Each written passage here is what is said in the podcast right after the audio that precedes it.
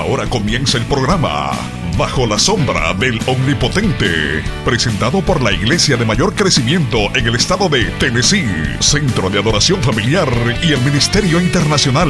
Un llamado, una misión para alcanzar vidas con la palabra de nuestro Señor Jesucristo, llegando a países de Centro y Suramérica, Europa y Asia. El pastor Ismael García ha trabajado como misionero en otros países y hoy actualmente es el presidente y pastor del Ministerio Internacional. Un llamado, una misión. Y ahora con ustedes el pastor Ismael García.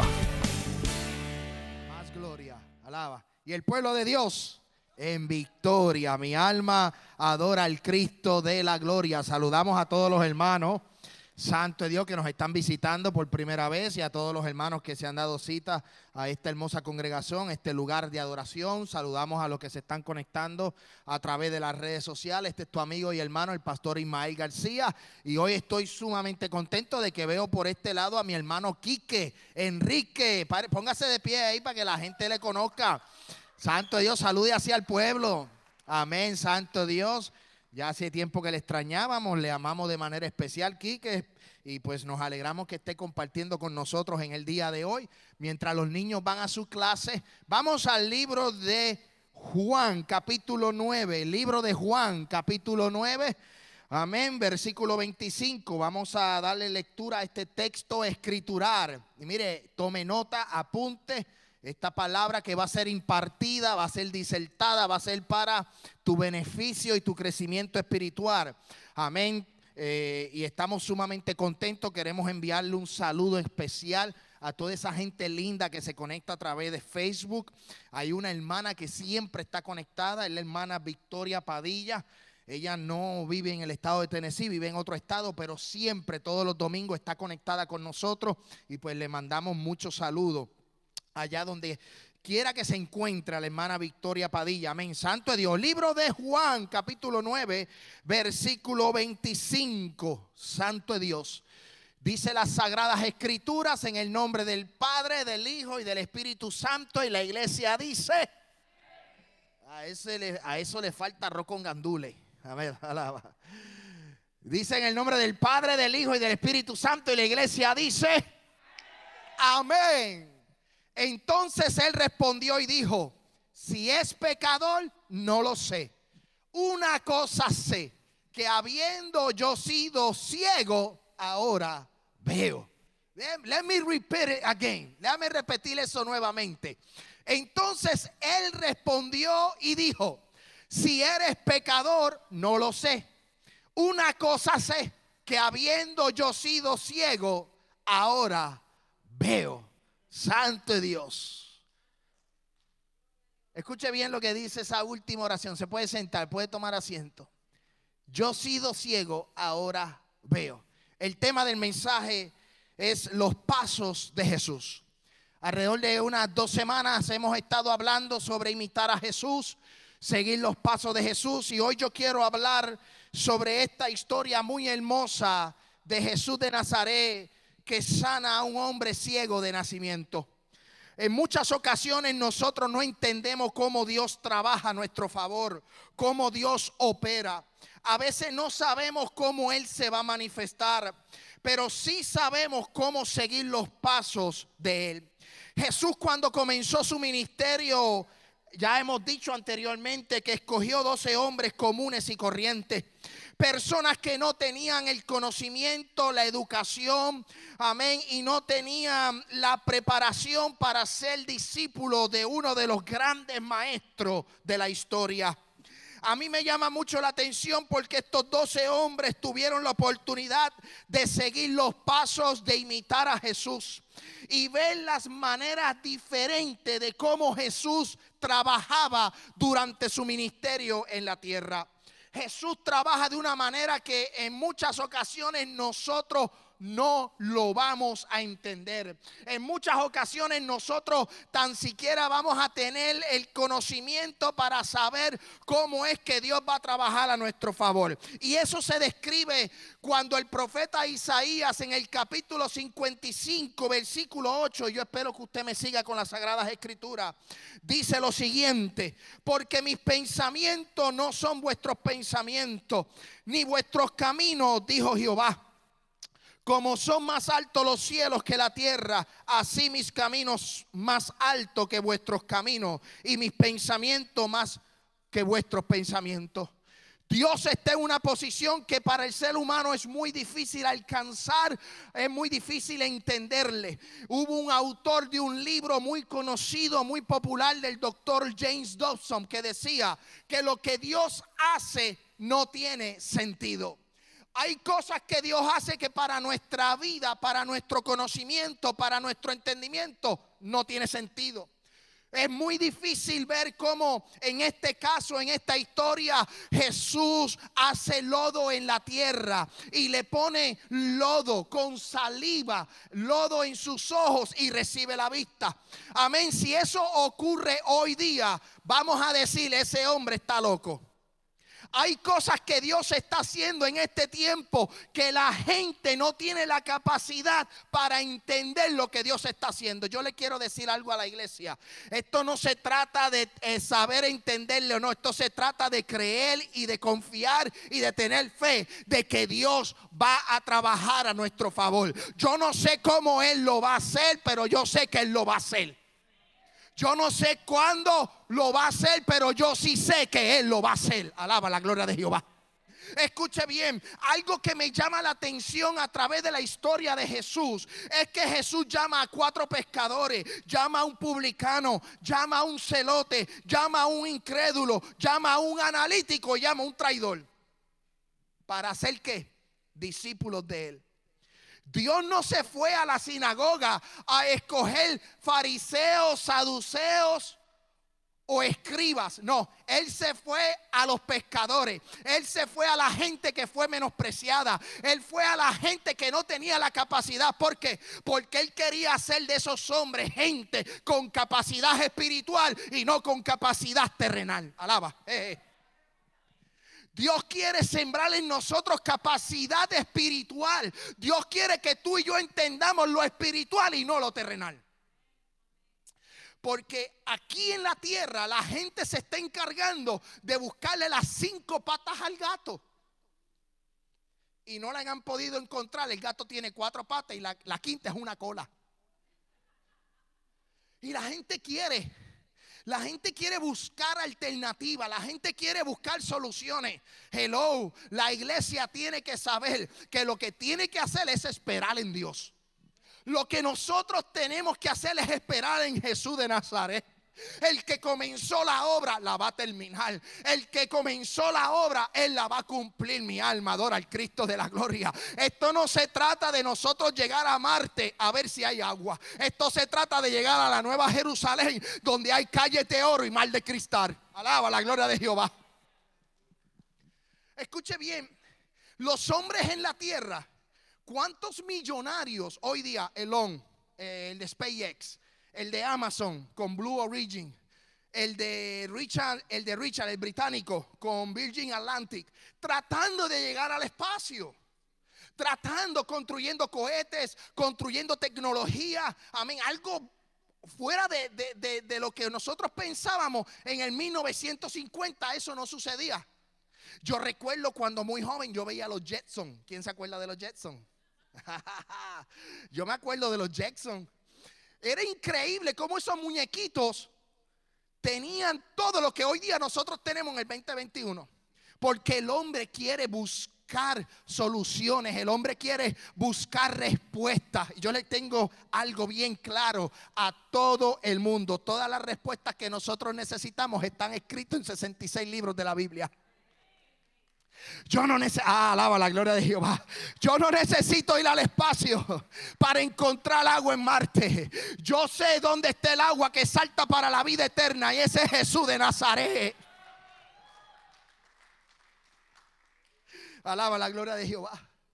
O sea, lo que Dios hace no tiene sentido para la gente terrenal. Por eso el profeta decía, los pensamientos de Dios son muy altos. Como así mismo, para que tú lo entiendas, de la tierra al cielo, esa distancia, esa es la distancia de los pensamientos de nosotros con los pensamientos de Dios. Usted puede creer, si regresamos a la historia de este hombre ciego, Jesús hace lodo en la tierra con saliva.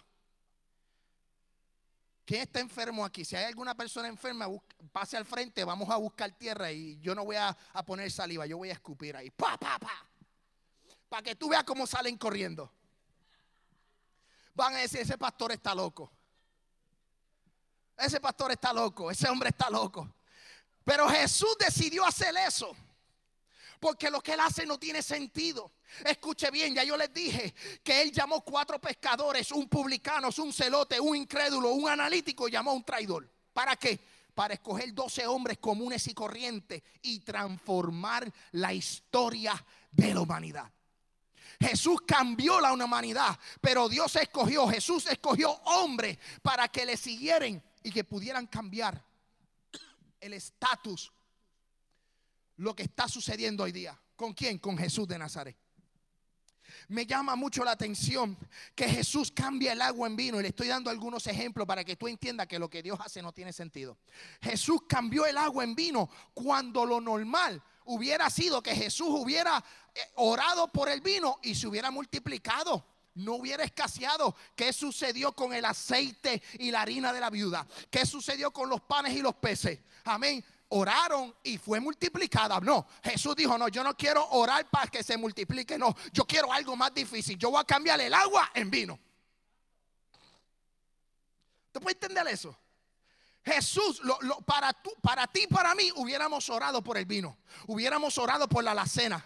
Hubiéramos orado por esas vasijas de la fiesta, porque él fue invitado a las fiestas de Canaán, a las bodas de Canaán. Y cuando él fue invitado, él sabía lo que estaba ocurriendo. La gente en la fiesta siempre está hablando. Por más bonita que tú hagas una fiesta, por más linda que tú hagas una boda, la gente siempre va a hablar. Siempre va a hablar. ¿Cuánto no hablaron de la de nosotros, verdad, pastora? Pero como yo era el que me estaba casando, me lo gocé. ¿Ok?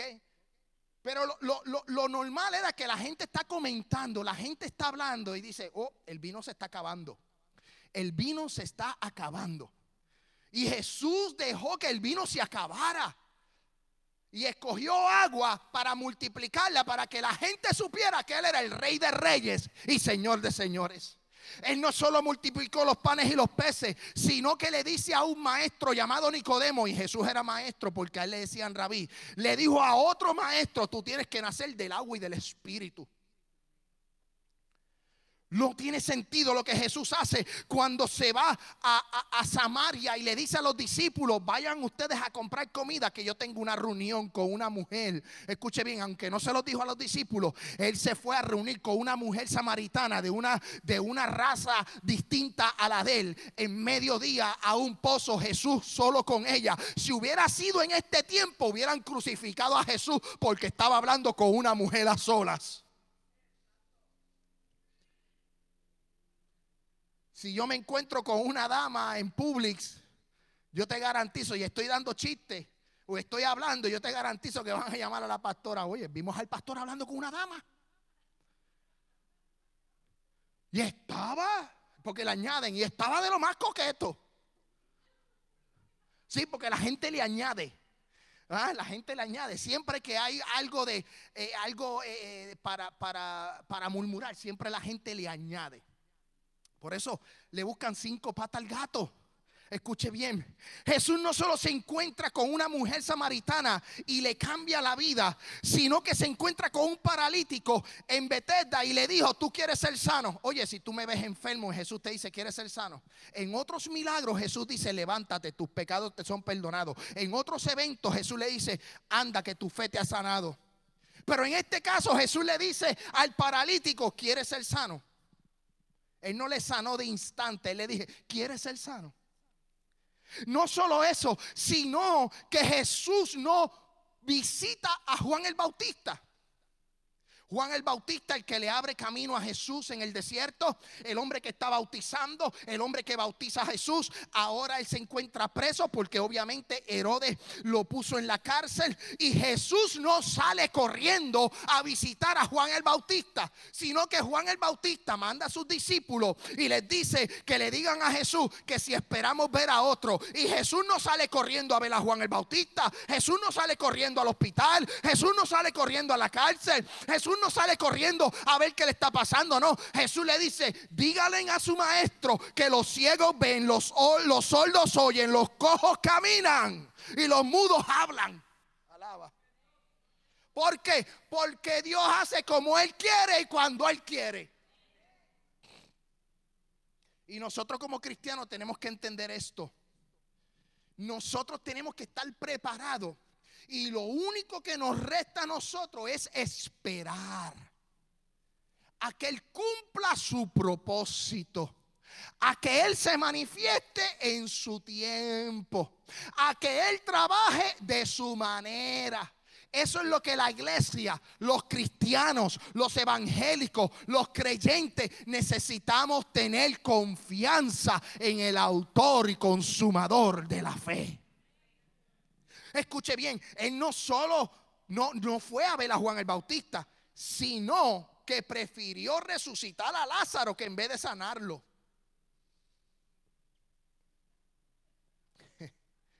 Sí, porque se entera, Jesús se enteró que su amigo Lázaro estaba enfermo.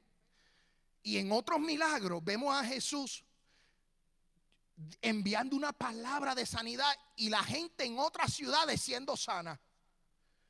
Y Jesús prefirió esperar que Lázaro se muriera para hacer el milagro de la resurrección en vez de un milagro de sanidad. Alaba. Es que Dios no opera de igual manera.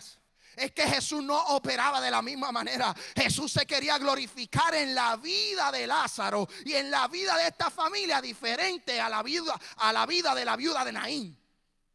En la viuda de Naín cuando él iba caminando, él tocó el féretro y el hijo de la viuda de Naín se levantó. Pero a Lázaro esperó que muriera. Él decidió quedarse dos días más. Él esperó dos días más. Se fue a otra ciudad a hacer qué? A hacer milagros, proezas y maravillas. Pero su amigo estaba muriendo. Dice que resucitó a Lázaro después de cuatro días de muerto. Yo quiero decirte que yo no sé cuál es tu problema, yo no sé cuál es tu situación, yo no sé qué es lo que tú estás esperando, yo no sé cuál es tu petición, pero va a ser contestada en la manera que Él quiere que sea contestada y no bajo tu criterio.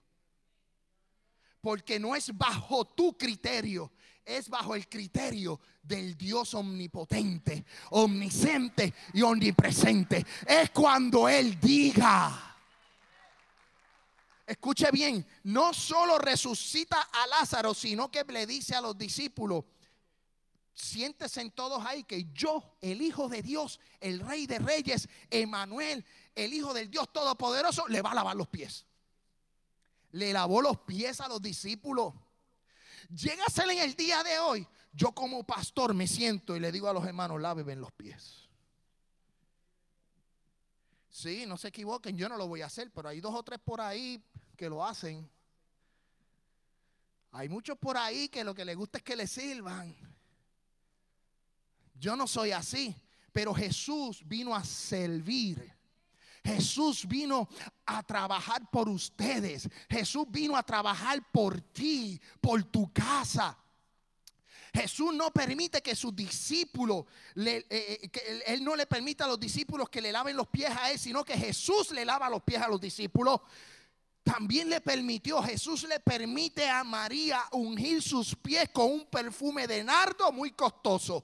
Donde Judas Iscariote dijo, eso vale muy caro, si mejor lo vendemos y lo damos a los pobres. Jesús dijo, no, no, no lo vamos a hacer, no. Yo quiero que me laven, que me unjan los pies con ese perfume. ¿Por qué? Porque Jesús quería. Porque había un cumplimiento, había una palabra, tenía que ser ungido. Yo te estoy dando algunos ejemplos de cómo Dios trabajó en su ministerio de diferente manera.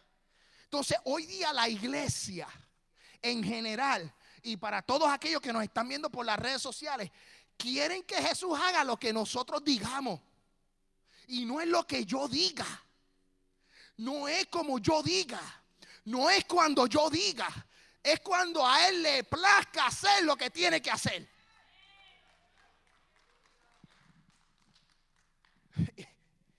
No solo eso, mira, mira, voy a añadir uno más, un ejemplo más. En un momento dado, Orlando y Daniel que están allá escondidos, los estoy observando, alaba. En un momento dado, Jesús estaba con los discípulos en, una casa, en una casa de uno de, sus siervos. Estaba en una casa. Y llegaron unos griegos, o sea, unos gentiles, y le tocaron a la puerta y le dijeron, queremos ver al maestro. Y Jesús que dijo, abre la puerta y dígale que entren. Jesús dijo, no, dígale que todavía no es el tiempo. Y no les permitió la entrada. ¿Por qué? Porque había algo cultural. Los gentiles no podían entrar a casa de los judíos. Pero Jesús le dice a uno de sus discípulos que le dijeran a los griegos que tan pronto la semilla cae en el suelo, se seque y produzca. Amén. Entonces van a poder entrar. Lo que le está diciendo en otra manera, tienen que esperar a que yo muera y resucite para que todos, tanto gentiles como judíos, tengan entrada. No solo a la casa, sino a la casa de mi Padre, a la salvación, al templo al lugar santo. Amén, porque yo soy el camino, la verdad y la vida. Pero Jesús no le permitió la entrada. Hay gente que yo no le he permitido la entrada a mi casa y se enchisman. Gózate. Se enojan. Los griegos que hicieron, se dieron la vuelta y siguieron caminando. Es que lo que hizo Jesús lo hizo de diferentes maneras porque en cada manera había un propósito. Jesús opera, se manifiesta, se mueve, como he dicho anteriormente, cuando Él quiere, como Él quiere y cuando Él lo entienda. Vamos al libro de Juan, capítulo 9, versículo 1. libro de Juan, capítulo 9, versículo 1. Dice, al pasar Jesús, vio un hombre ciego de nacimiento y le preguntaron sus discípulos diciendo, rabí, maestro, ¿quién pecó es? ¿Quién pecó? ¿Este o sus padres? Para que haya nacido ciego. Y respondiendo Jesús, no es que pecó este ni sus padres, sino para que la obra de Dios se manifieste en él. Nadie había pecado ni él ni sus padres habían pecado, sino que esa enfermedad era para glorificar al Padre, era para glorificar al Hijo. Era para que entendieran de que Dios tenía la autoridad sobre el Hijo y el Hijo podía no solo perdonar pecados, sino también sanar al enfermo. Yo tengo una nota que quiero leerlo, quiero leer esta nota porque me llamó mucho la atención mientras estudiaba esta palabra. Y tocó tanto mi corazón que yo quiero compartir esta palabra y esta nota que encontré en uno de los comentaristas bíblicos. Mira lo que dice. Una creencia común en la cultura judía era que las calamidades o el sufrimiento ocurrían a causa de algún gran pecado. Jesús transfirió la atención de los discípulos de la causa al propósito y les explicó que la ceguera de este hombre no tenía nada que ver con el pecado de él o de sus padres, sino que era para glorificar a Dios. En nuestro mundo caído, o sea, en nuestro mundo terrenal, la buena conducta no siempre se recompensa. La mala conducta no siempre es castigada y la gente inocente sufre muchas veces. Escuche bien lo que les quiero decir con esta nota.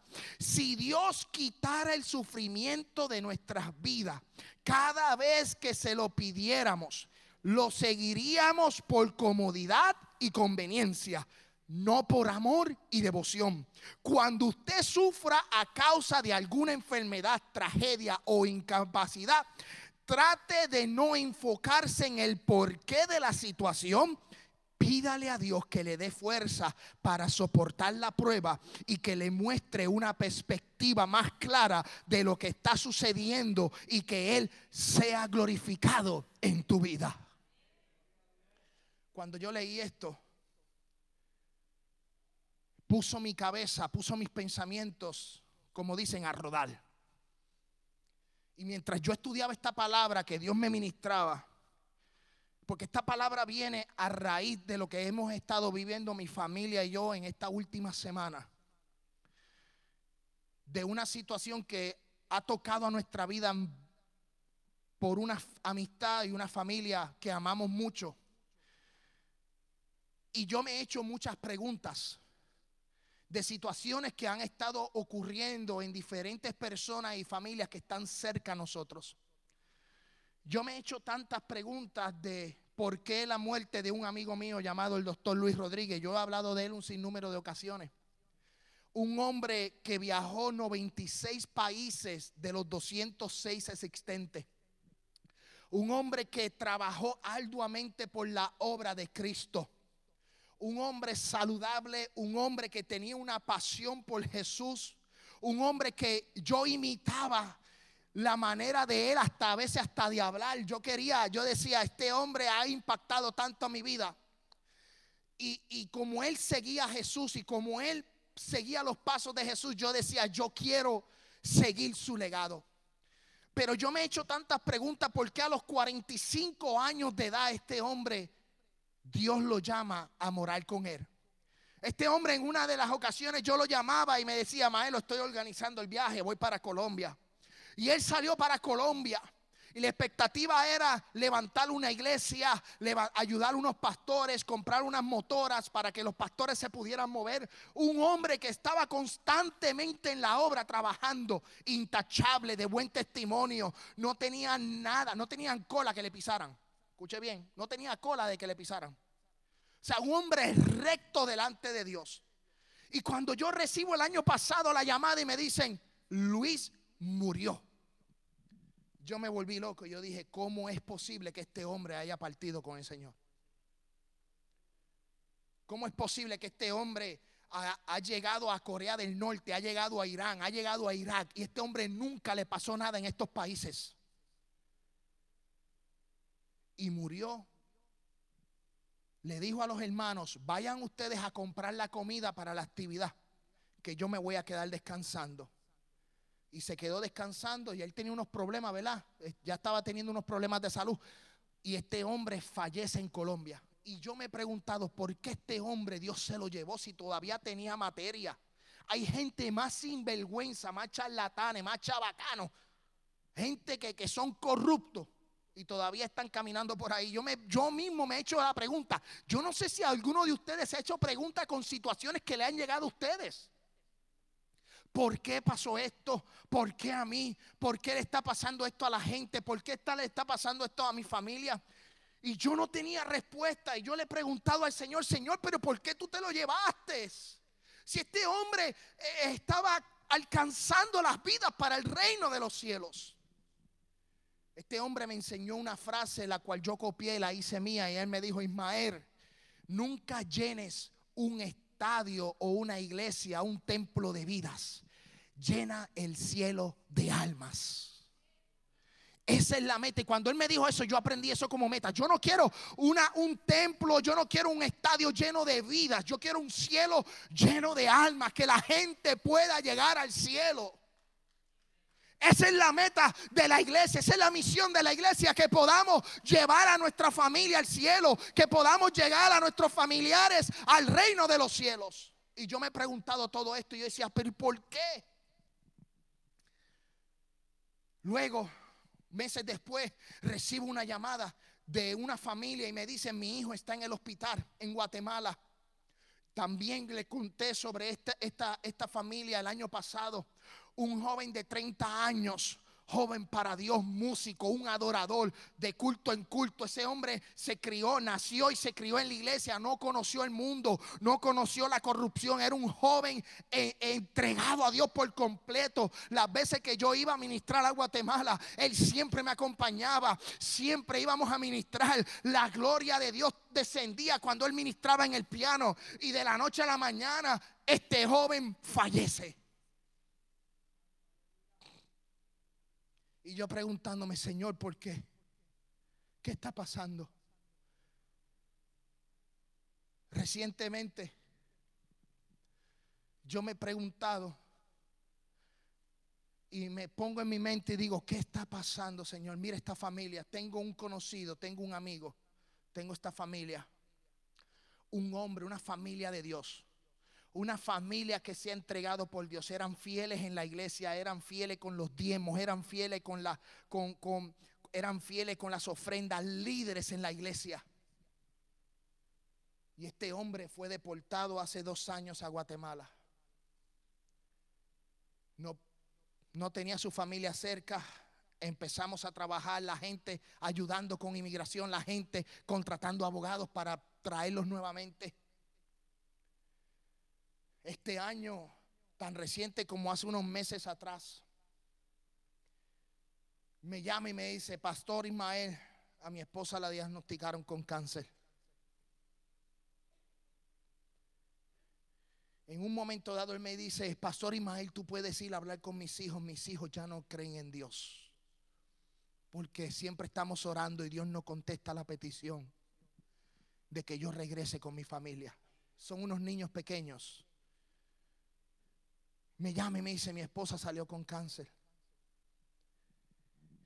Y yo le dije, ya yo de verdad no tengo palabras, vamos a orar. Hace una semana me llaman y me dicen, me llama nuevamente y me dice, Pastor Ismael, te encargo a mis hijos, mi esposa se está yendo. Y él está en Guatemala, deportado. No la ha visto por dos años, no ha visto a sus hijos por dos años. Y yo pensando en el Señor, hablando con el Señor. Y yo decía, Señor, ¿qué está pasando? Nos tiramos de rodillas. Aquí hubo, hubieron varios hermanos en la iglesia que se tiraron de rodillas, que contactamos gente en Puerto Rico, gente en otros países, gente aquí en Estados Unidos, orando, clamando. El miércoles pasado arranqué, estuvimos hasta la una de la mañana. Toda esta semana pasada estuvimos trabajando para tratar de traer al hombre para este país, para que pudiera despedirse. Pues sabes qué, me llamaron el miércoles pasado, cancelamos el estudio bíblico porque tenía que trabajar y porque nos dieron la noticia de que esta persona había fallecido.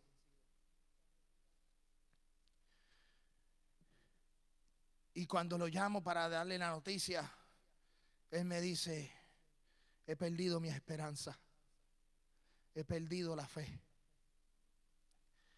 Yo no sé qué decirle, yo no sé qué hablarle. Yo no sé qué cómo comunicarle, decirle, porque es, tan difícil la situación. Lo único que le he dicho es, seguiremos creyendo de que Dios es un Dios de milagro. No tenemos una respuesta para lo que está sucediendo. Ahora mismo sometimos todos los papeles a inmigración nuevamente para traer al hombre para que pueda despedirse. El viernes terminamos de completar todo el papeleo, todos los taxes, todo lo que nos pidieron lo sometimos.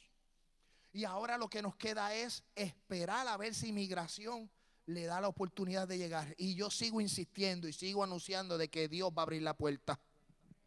Y yo necesito que hoy, antes de que yo salga de aquí, la iglesia se una conmigo en un clamor, en un solo clamor en una sola petición de que Dios abra la puerta de inmigración para que Él pueda venir a los servicios fúnebres de su esposa el viernes y el sábado.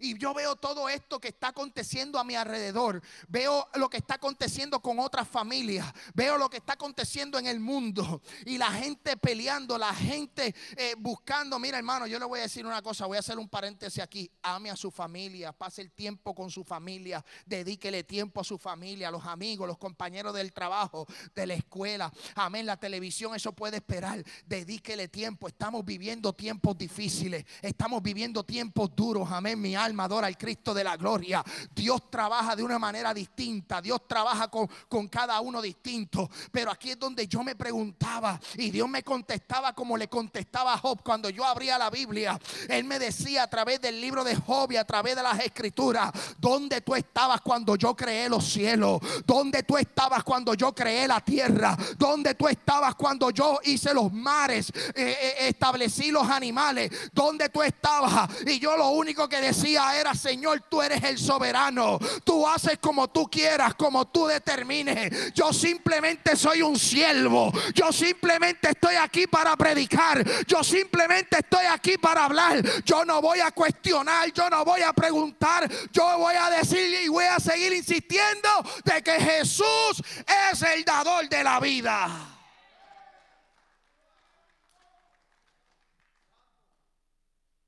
Escuche bien. Voy a hacer esta, este quote. Voy a decir esta palabra. No todo se resuelve con oración. Pero la oración puede cambiar las cosas a tu favor. Escuche bien lo que dice Primera de Pedro, capítulo 1, versículo 6. Ya me quedan unos minutos. Primera de Pedro, capítulo 1, versículo 6. En lo cual vosotros os alegréis, aunque ahora por un poco de tiempo, si es necesario.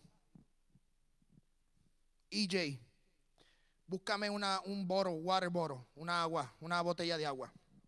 Dice, si es necesario, tengáis que ser afligido en diversas pruebas, para que sometida vuestra fe, mucho más preciosa que el oro, el cual, aunque perecedero se prueba con fuego, se ha hallado en alabanza, gloria, honra cuando sea manifestado Jesucristo, a quien amáis sin haberle visto, en quien creyendo, aunque ahora no lo veáis, os alegréis con gozo inefable y glorioso. ¿Sabes qué? Yo le tengo que decir algo a la iglesia. Vamos a ser probados como el oro. Vamos a ser probados, vamos a ser pasados, procesados. Vamos a pasar, amén, por ese fuego y nos van a, a procesar. Yo quiero que tú tienes que aumentar tu fe. Este es el tiempo, esta es la generación que tiene que aumentar tu fe. No importa si el cielo está oscuro, si el cielo está gris, si anuncian terremotos, tornados, si anuncian hambre, si anuncian, amén, guerras, pestes, si anuncian enfermedades. La fe de nuestra vida tiene que crecer. Tenemos que estar fundamentada sobre el fundamento que es Cristo, iglesia. No podemos permitir ser, amén, gente de que son cambiados de doble ánimo, tenemos que fortalecernos los unos a los otros, porque el día malo algún día va a llegar y hay que estar preparado para ese día malo. Ese día malo va a llegar, llegará. Va a llegar, van a llegar días duros, van a llegar días tenebrosos y aquí es donde los niños y los hombres se separan, alaba. Aquí es donde el cristiano permanece o se, o, se desvía.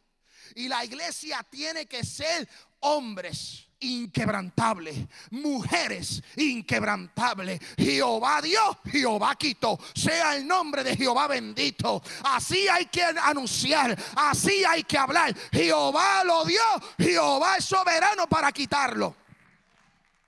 Primera de Pedro, capítulo 4, versículo 12. Dice, amados, no os sorprendáis del fuego de prueba que os ha sobrevenido como si alguna cosa extraña os aconteciese, sino gozaos por cuanto soy participante de los padecimientos de Cristo, para que también en la revelación de su gloria os gozáis con alegría. Si soy vituperado por el nombre de Cristo, soy bienaventurado porque el glorioso Espíritu de Dios reposa sobre vosotros. Ciertamente de parte de ellos es él es blasfemado, pero por vosotros es glorificado. Aunque yo pase por la salsa y el guayacán, aunque pase por el valle de sombra y de muerte, aunque me pasen por el horno de fuego, aunque yo vea a Faraón y Egipto, ahí yo sé que Dios va a abrir el mar rojo. Yo sé que Dios va a abrir la puerta. Y si es tiempo de morir, moriré con las botas puestas. Yo soy de los que creo que hay que morir con las botas puestas. Hay que morir creyendo. Amén. Si algo a mí me impactó de la señora que falleció y en paz descanse, es que siempre que yo le daba una llamada, me decía, yo estoy en victoria, Ismael, yo estoy en victoria. Una mujer inquebrantable aún en sus últimos días, me decía, amén, yo soy fuerte, yo le creo a Dios, mi alma adora al Cristo de la gloria. Son muy pocas las mujeres, son muy pocos los hombres que en medio de la adversidad se atreven a decir, Jehová Dios, Jehová quitó, yo soy de Dios, soy de una sola pieza. Mira lo que dice el apóstol Pablo. 8, versículo 18. Pues tengo por cierto que las aflicciones del tiempo presente no son comparables con la gloria venidera que en nosotros se ha de manifestar. Gracias, papá el tiempo presente será, amén, menor que la gloria venidera. Escuche bien esto, mira lo que Pablo le dice, las aflicciones, las enfermedades, las situaciones de este tiempo presente no se pueden comparar con lo que Dios te tiene preparado, con lo que Dios te va a entregar, con la gloria que Dios te va a dar. Esto no se compara con lo que nos estás esperando en el reino de los cielos, iglesia. Tenemos que saber que nos están esperando, amén, el rey de reyes y señor de señores señores. Les voy a dar un ejemplo. Un ejemplo de lo que les comenté sobre que la oración no resuelve todo lo que pidamos. Escuche bien. Vamos al libro de los Hechos, capítulo 4, versículo 24. Esta es la iglesia primitiva. Hermana Melissa en el piano. ¿Hoy está en la clase hoy? Ok, Orlando, agarra el piano. Vamos, que ya vamos a terminar. Para que me vuelvan a invitar y así pues vengan el domingo. Rápido, rápido. Si salimos tarde es por tu culpa. Si salimos tarde es tu culpa. Escuche bien. Escuche bien. Libro de los Hechos, capítulo bajito, con calma calma. Libro de los Hechos, capítulo 4, versículo 24. Él es como un hijo para mí, yo lo amo y lo aprecio. Escuchen bien. Y ellos, habiéndolos oído, alzaron unánime la voz. ¿Quién? La iglesia primitiva. La iglesia primitiva. Dijeron, soberano Señor, tú eres el Dios que hiciste los cielos y la tierra, el mar y todo lo que hay en ello. Versículo 25. Mira lo que dice. Arriba, la pantalla. 25. Oh, 29, perdón, 29. Gracias. Ese mismo, síguelo. Y ahora, Señor, mira sus amenazas concede a tus siervos con todo de nuevo que hablen tu palabra. La iglesia primitiva estaba pasando por la persecución, estaban siendo amenazados. Ustedes recuerdan la historia de Saulo de Tarso persiguiendo a los cristianos y todas las amenazas. Aquí la iglesia estaba orando, la iglesia estaba clamando, la iglesia estaba pidiéndole, pero la iglesia dijo, Señor, mira sus amenazas, concede a tus siervos que con todo de nuevo hablen tu palabra. Versículo 30. Mira lo que dice la palabra. Escuche bien, mientras extiendes tu mano para que se hagan que sanidades, señales, prodigios, mediante el nombre de tu santo Hijo Jesús. Versículo 31. Cuando hubieron orado, el lugar que estaban congregados tembló y todos fueron llenos del Espíritu Santo y hablaban con de nuevo la palabra de Dios. La persecución nunca terminó, pero hubieron milagros, hubieron proezas, hubieron poderes. Iglesia, no importa si nos persiguen, no importa si tenemos enfermedades, Jehová se va a glorificar. Puestos en pie.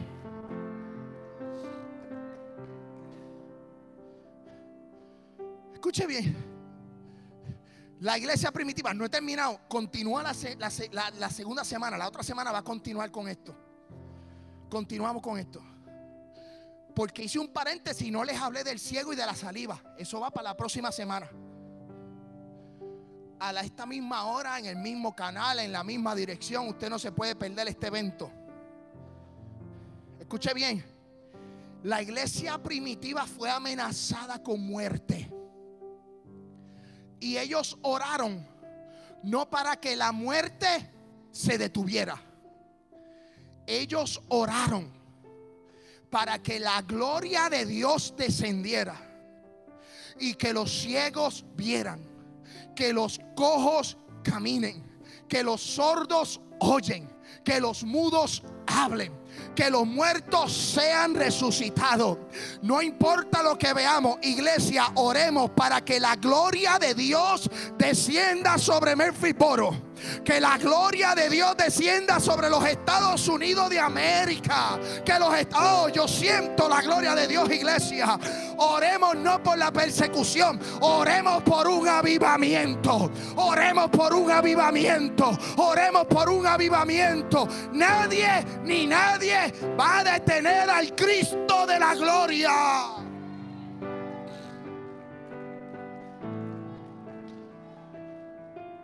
Nadie lo va a detener. Nadie. Que yo tengo muchas preguntas y no tengo respuestas, sí. Pero hoy yo he entendido y es y seguiré entendiendo. Nayesli, que Dios es soberano. Que Dios es el soberano. Iglesia, que Dios es soberano. Usted encárguese de orar, usted encárguese de clamar. Usted encárguese de pedirle que en su voluntad Jehová cumplirá. Y si no cumple, esto no se trata de que yo le sirvo por el beneficio del milagro. Esto se trata de que yo le sirvo a Dios por la salvación. Yo le sirvo a Dios, Enrique, por la salvación. Yo no estoy aquí por lo que Él me pueda dar. Yo estoy aquí porque Él me dio la salvación solamente. Amén. Si vienen los milagros, si viene la bendición, si Dios me quiere bendecir con casas, carros, amén, con familia, con gente, con templo, sin templo, eso, eso es añadidura. La Biblia dice: buscar el reino de Dios y su justicia, que lo demás vendrá por añadidura. Lo demás vendrá por añadidura. Lo demás vendrá por añadidura.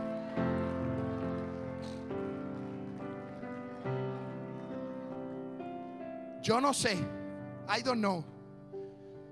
Yo no sé si la puerta de inmigración se va a abrir. Yo le creo a un milagro y yo quiero que la iglesia me ayude en esta oración ahora. Yo quiero que la iglesia clame conmigo ahora. Yo quiero que ustedes inclinen su rostro. Vamos a orar por algo específico. Por algo específico. Y es que Dios abra la puerta de inmigración para que este hombre pueda venir y pueda tener a sus hijos a su lado. Yo no sé cuál es el plan de Dios con él. Yo no sé cuál es la carga. La Biblia dice que Dios no pone carga que uno no pueda llevar. Si él está pasando por esto es porque él puede es porque Él es un hombre inquebrantable y Dios sabe que Él puede llevar esta carga. Y vamos a orar Ahora nos despedimos y le invitamos a escucharnos en una próxima. Has escuchado un programa presentado por la iglesia de mayor crecimiento en el estado de Tennessee, Family Worship Center, Ministerio Hispano y el Ministerio Internacional, un llamado, una misión para alcanzar vidas con la palabra de nuestro Señor Jesucristo. Si usted desea enviar peticiones de oración, hágalo por nuestro WhatsApp 615-605-8648. 615-605-8648. O también puede visitarnos a través de nuestra página de internet un llamado una Bendiciones.